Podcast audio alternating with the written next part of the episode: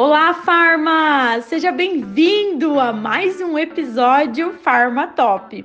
Eu sou a farmacêutica Daiane Silva, fundadora do curso Farmácia Essencial. Toda semana eu disponibilizo aqui e no meu canal no YouTube conteúdo do ramo farmacêutico, criando uma oportunidade única para você se desenvolver como profissional e se tornar um Farma Top. Antes da gente começar, eu quero te fazer um convite para você tirar um print aí da sua tela e postar nos stories lá no Instagram. E me marca, arroba farmacêutica Daiane Silva. Eu vou amar saber que você está me ouvindo. E ó, eu respondo a todos pessoalmente. E ao final aqui desse episódio, se você achar que o conteúdo te ajudou de alguma forma, deixe sua avaliação, marca ali cinco estrelinhas, que isso significa muito, muito, muito para mim. E esse é o episódio de hoje.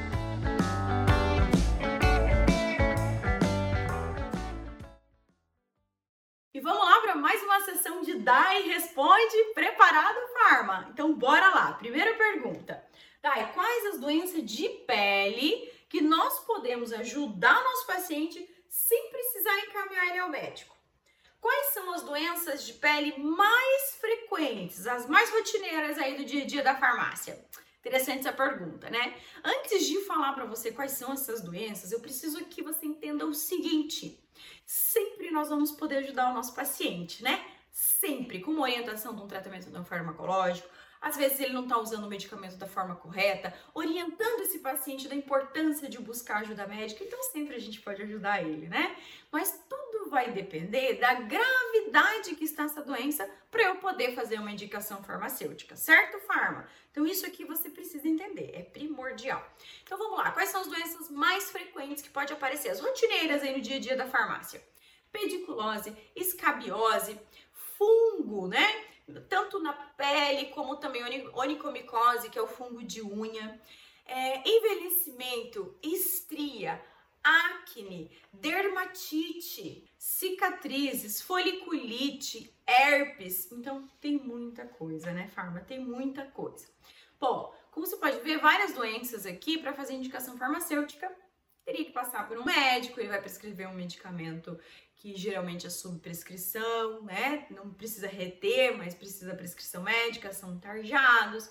Então, já fica uma dica aí para você estudar cada doença dessa, estudar os medicamentos que podem ser utilizados, porque é muita coisa, né, Farma? Muita coisa mesmo. Próxima pergunta.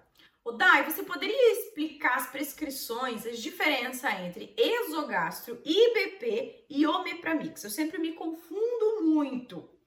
Bom, vamos lá. As diferenças desses medicamentos aqui são mínimas, tá? No exogastro, você vai observar que na composição, que naquelas cartelas, né, vem sete cartelas, quatro comprimidos têm que ser utilizados de manhã e quatro comprimidos à noite. Então, dentre esses medicamentos, tem lá amoxicilina e claritromicina, que são os antibióticos, né, utilizados para combater as bactérias, H. pylori e também para reduzir risco de recorrência de úlcera.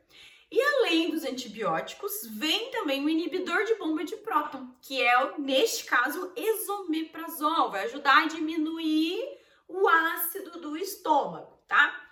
Já no Omepramix, você vai observar que tem o amoxicilina, tem o claritromicina, só que o inibidor da bomba de prótons, ao invés de ser esomeprazol, vai ser omeprazol. A forma de utilizar é a mesma coisa, quatro comprimidos de manhã em jejum, quatro comprimidos à noite, de uma a duas horas antes do jantar. Sempre faça essa orientação, tá bom? Mais uma pergunta aqui para a gente fechar o nosso vídeo de hoje. Qual que é a diferença de desloratadina e loratadina? Desloratadina é muito mais eficiente do que a loratadina. Primeiro porque quando o paciente toma loratadina, o nosso corpo ele vai metabolizar a loratadina em desloratadina, tá? Segundo, a desloratadina, a meia-vida dela é mais longa que a loratadina, isso significa que ela fica mais tempo no nosso corpo. Terceira diferença, ela é muito mais potente. Estudos mostram que é até 20 vezes mais potente que a loratadina. Quarta diferença, Desloratadina pode ser utilizada em qualquer horário, em jejum, após as refeições, que não vai interferir na sua absorção. Já a loratadina deve ser utilizado, né? Recomendado que se utilize em jejum para ter uma absorção melhor. Fechou, galera? Esse é o nosso vídeo de hoje. Daí responde.